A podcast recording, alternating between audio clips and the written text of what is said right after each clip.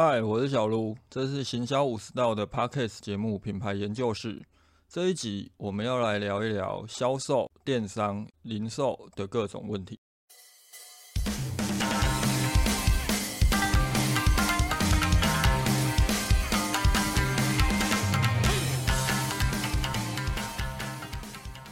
前几天我在 FB 有小谈了一下，最近虾皮总公司因为亏损，所以二度裁员的新闻。不过这不是我们今天这一集要讨论的重点，就是未来如果有适当的主题的话，会再来跟大家谈这个议题。不过我在探讨的过程当中，有一个重点哦，就是像虾皮又或者是一些外送平台。这一些很常使用补贴的这些平台，为什么很难以获利？当中就有提到，每次其实在虾皮大促的时候，我都可以在大促结束之后看到一些卖家，他们说低单价的订单很多，那这些低单价可能都只有两三百块哦，甚至可能只有一百多块钱。这些低单价的订单，其实平台能抽的手续费它也不多。就是如果以一般卖家来讲，差不多就是九趴十趴，商城的卖家差不多十五趴。这一些手续费抽下去之后，其实可能平台收到的钱，连补贴的运费都没有办法打平。当时我的讲师朋友梁天邦榜哥，他看了我写那一段之后，或许是相当有感，所以他也发了一篇文，谈他过去在奇摩拍卖时期做山西电商的一段经验。他提到，当时耳道式耳机刚出现的时候，当时当然还是那种有线耳机，一开始还可以卖个三九九、二九九，但是随着这类的产品开始热卖，就是进货的管道也多了嘛，越来越多工厂开始生产了，短短时间之内哦，这个产品的售价就一路杀到十九块台币，所以大家没有听错，就是真的是十九块台币，在当时的那个网拍上面，那个时候他就问厂商。进货的话，如果进一千件，成本可以大约多少？厂商就回复他十六块钱，意思就是说，如果他今天假设要跟这一些平台其他的这一些卖家拼十九块钱的话。他花了一万六千元的成本进了这一千只耳机，最终只能赚回三千块钱。当然，一万六千块对今天很多在做电商的人来讲，它不是什么很高的成本，大家都可以来做这个生意。但是我们要去理解到一点哦，这还不包含销售这一千件耳机需要付出的销售成本，再加上产品的不良率很高。那榜哥他就讲说，约十到二十只新品。它当中就会有一只瑕疵品，所以也有可能会出现人损，就是说这一只耳机它本身其实不是这么耐用，所以很常有人用着用着，不管是收啊还是在使用过程当中，线就断在里面了，接着就会导致接触不良。那这些消费者基本上都一定会来跟他购买的这一个卖家要求要换货或者是退货。所以今天我们卖这只耳机，最后赚到了三千块，还必须要加上付给雅虎的广。告费跟抽成，还有包材的费用、新品不良的逆物流费用，以及我们处理订单包货加上客服的人力成本，他之后就怎么算都觉得不划算，所以最后也就不继续再卖这类的产品，又或者是只卖一些有品牌的，那售价也都会抓在一九九元左右。当时榜哥他分享完了以上这一些经历之后，就有人回复说，这类低单价的耳机产品是带入机产品。这其实就相当有意思哦，这也是我们今天这一集想跟大家探讨的重点。到底什么样的产品才能够称为带路机？我第一份工作是在做婚纱摄影，我在婚纱摄影公司做行销。当时我们就有听过带路机这个东西，只是对婚纱业者来讲哦，对带路机的观念是新人在归零的时候都要买的一个民俗用品。而这个带路机它的含义其实就是取自于台语 “trao gay” 的谐音，有 “herky gay” 就是好起家的意思。我是不知道为什么后来我开始做行销工作，突然变成了是一堆卖家，他们卖一些品质可能未必好，但是很低价，能够吸引消费者注意的产品。又或者是他们去利用一些低价破坏市场，甚至于这个低价可能是他们到最后自己都未必会赚钱。他们会称自己这一种行销策略，以及自己卖的这个产品叫做带路机。带路机这个商品存在于产品结构当中并没有错，但是我觉得前提是你这一支产品能不能帮助你真的像我们前面提到的，能够帮助你这个品牌起家。我在品牌课程当中，如果谈到产品结构，我没有在谈带路机这一套产品架构，我普遍都会谈经典品、加购品跟衍生品。这三个产品分别代表什么？经典品其实在我的观念当中也算是一种带路机，甚至我觉得其实经典品才能够真的称得上是企业跟品牌的带路机产品。但是我们谈的这种带路机，它不是那一种利用低价吸引消费者进来的带路，而是真正能够起家的带路。原因是因为这个品哦，它可能是企业存在一些独特的优势，又或者是处在一个制高点的位置。而且是能够让消费者一提到这个品牌的时候，就会想到这个产品，它才能够称为品牌的经典品。加购品则相对比较单纯，其实就顾名思义，就是买过或者是拥有某些产品的人，他都会需要买的这种产品。我买了手机，我可能会需要手机壳，我可能会需要保护膜，包含了我可能会需要买一些线材、买行动电源，这些东西都可以称为是手机的加购品。而这个加购品，它未必是要在当下购买的时候就加购，你也可以在消费者之后回购的时候，哎，再来加购这个商品。甚至于这个加购品，在我们的产品结构当中，可能会成为是诱发顾客回购的一个基础。所以我们在规划加购品的时候，可能是我们的新品，当然它跟原先我们所卖的某些产品符合加购的特性，它可以组合成一个商品的，我们也会称它叫做加购品。衍生品的概念就会比较模糊。可以是与经典品相关，但是又同时兼具另外一个品类特性。因为对我来讲，一个品牌可能会有四个品类的规划，它属于 A 品类，但是它又兼具另外一个品类的特性。所以这个时候，当消费者买了这个衍生品的时候，我们可以判断这个消费者可能也有购买另外一个品类的可能性，我们就会去推播它另外一个品类的商品。所以整体上来讲，这一整套的产品架构，其实是我们在发想新品可以如何开发，以及我们在做 CRM 的时候，个人觉得还蛮好用的一套产品结构。我不会特别去谈坊间常见的带路机的这个产品概念，最主要的原因其实也不是因为这个方法有问题。虽然说今天的电商环境哦，跟过去已经也不太相同了，更不要讲传统销售场景。我不谈的主要原因是因为带路机本身虽然没有问题，但是我们实际上在实物操作的时候，就会发现它其实没有这么容易。因为变数相当的多，而且这个变数是在消费者跟整体市场的货架竞争上。接着我们就回头来谈一谈，好，到底什么叫做带路机？如果你卖软体服务商品，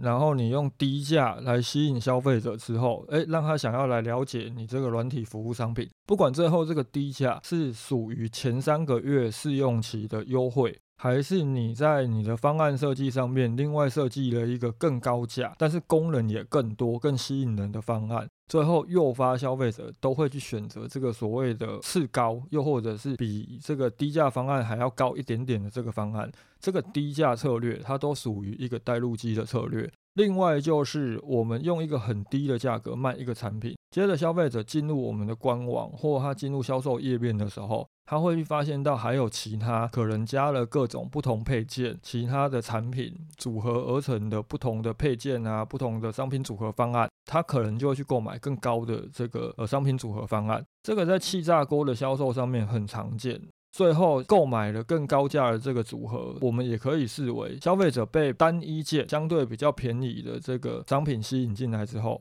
而他买了更高价的商品，我们也可以称这个叫做带路机策略。原则上，我们前面提到的这两个策略，企业都是建立在投入相同的成本情况之下。不管是进货的成本、生产的成本，还是广告的成本，即便我们不谈进货成本、不谈生产成本，因为可能会有一些些的差异嘛。但是基本上，只要我们取得一张订单的成本相同，也就是所谓的顾客取得成本、订单取得成本，我们花的钱都是一样的。但是我们能够让消费者花更多的钱，我们取得的订单金额是更高的，原则上就不亏了。至少在广告成本这部分，我们是不亏的。但是如果带路机策略哦，是用低价的品吸引消费者进来之后，希望他能够去购买高价的产品，又或者利用低价品吸引消费者加购其他商品，这种带路机策略它会有什么问题？这个就是我们今天想跟大家谈的两个重点嘛。低价品当带路机刺激买更高价的产品，这个在实物操作上其实也存在很多的问题。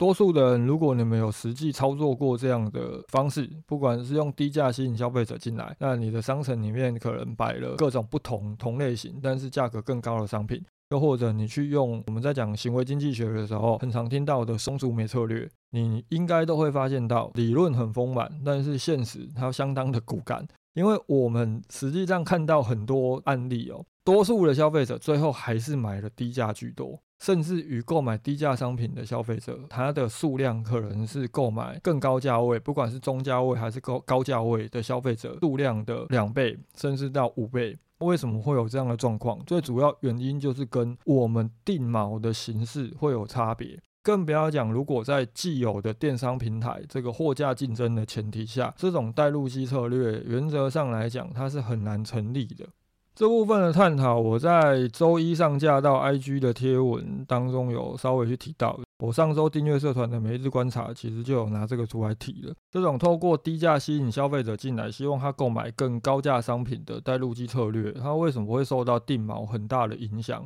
我们在需。别让顾客知道，原来你用了这一招。这本书当中就可以看到很多相关的案例。这本书就是在讨论行为经济学的，书中就有去提到一个以课程为基础的案例哦。这个案例主要是在探讨我们提到带路机策略的时候，也很常会同时被拿出来提的松竹梅定价。主要去讨论说，为什么必须做正确的锚定沟通，才能让顾客往我们希望的正确的方向进行决策。这个案例它当中有提到，好，有三个价位的课程，分别是五百块、六百块以及八百块。如果我们在介绍课程，又或者是广告课程的时候，先提到了五百块的课程。最后会购买五百块的学员会比较多，原因是因为这种沟通方式是在引导顾客选择最低的价位，因为我们将锚定先定在五百块上面的，会让大家觉得，哎，这个是入门的课程，即便他知道有六百块、有八百块，他可能也会觉得，哎，我先听一听五百块的，再决定要不要进阶。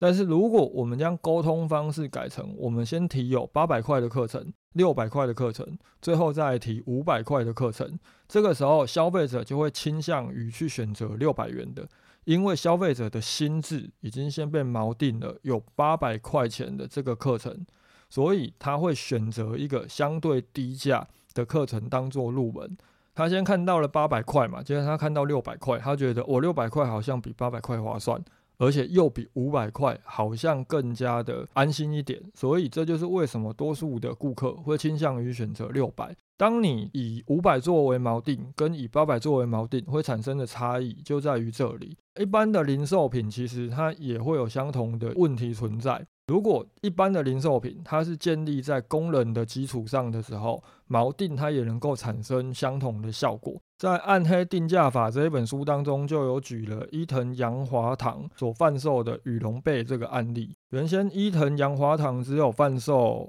三万八千元跟一万八千元两款被子的时候，多数的消费者都会挑低价的买，就跟我们前面提到的实际状况一样嘛。但是当他后来又推出了一个更高价位的，就举例来讲，像五万八千元甚至是六万八千元的被子的时候，中间价位也就是三万八千元的这款被子的销售量就会提升了。这类商品就像我们前面也有特别的强调，它是具备一些功能特性的时候。这个功能特性又会产生消费者在进行决策的时候相当关键的一个变数。消费者他可能会认定，当他看到有三个价位的产品，他会认定中价位跟高价位的产品品质其实都不差。这个时候，消费者其实他购买中价位的原因也是因为他选择了较为低价的那个品质不差的产品。但是当消费者认为，诶，三个价位当中高价位跟中价位品质应该属于比较好的那一款。他又有一些预算考量的时候，原先他可能会觉得，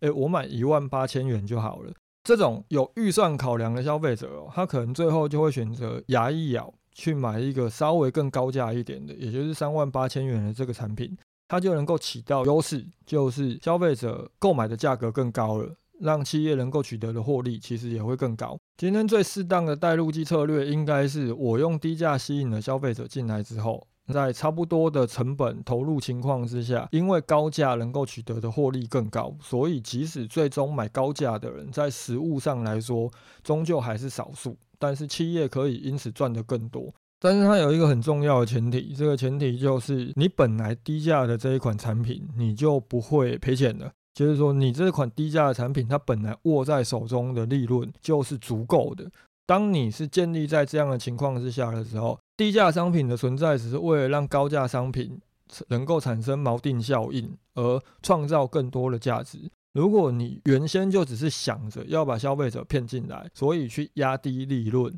甚至是去销售一些加了订单连带成本以及行销成本之后就不会赔钱的这些商品来做带路机。那么可能相当多的产品类型它是不适用的，甚至于你所谓的这个带路机产品根本就没有办法帮助你起家。这样的带路机策略，原则上对我来讲，可能减销人员本身对于带路机存在的什么样的误会。针对另外一项来谈的话，也就是说，诶，我们用带路机产品吸引消费者进来之后，让他去加购其他的商品。透过低价吸引消费者加购其他商品的这一个策略哦，板哥他也有分享他的经验。只有购买那一款便宜耳机，跟另外又加购了其他商品的消费者，它的比例只有九比一，也就是说十个人当中哦，只有一个人他又加购了其他商品，另外九个基本上买了那款便宜耳机之后他就跑了。所以今天除非这一个加购的消费者他所购买的那个商品毛利。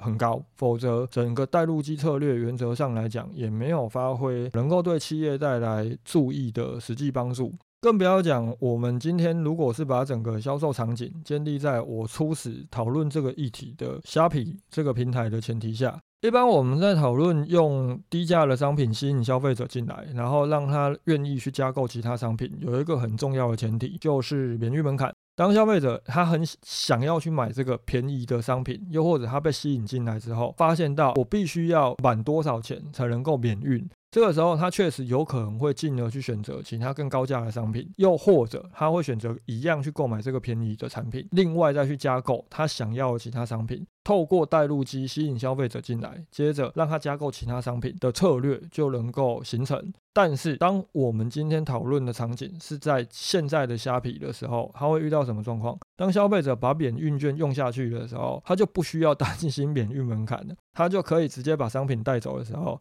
他还要加购个什么毛？所以这就是为什么这样的带路机策略，呃，它在目前的虾皮这样的一个大促很常见的情况之下，它会很难形成的主要原因。以上这就是我们今天嗯从日常的一些小讨论延伸出来，刚好我发现可能相当多的人对于带路机有存在着很大的盲点，所以我们就开这一集来跟大家讨论一下。一样针对今天讨论的主题，如果有任何的问题，都欢迎留言或者是私讯给我。就讨论到这里，大家拜。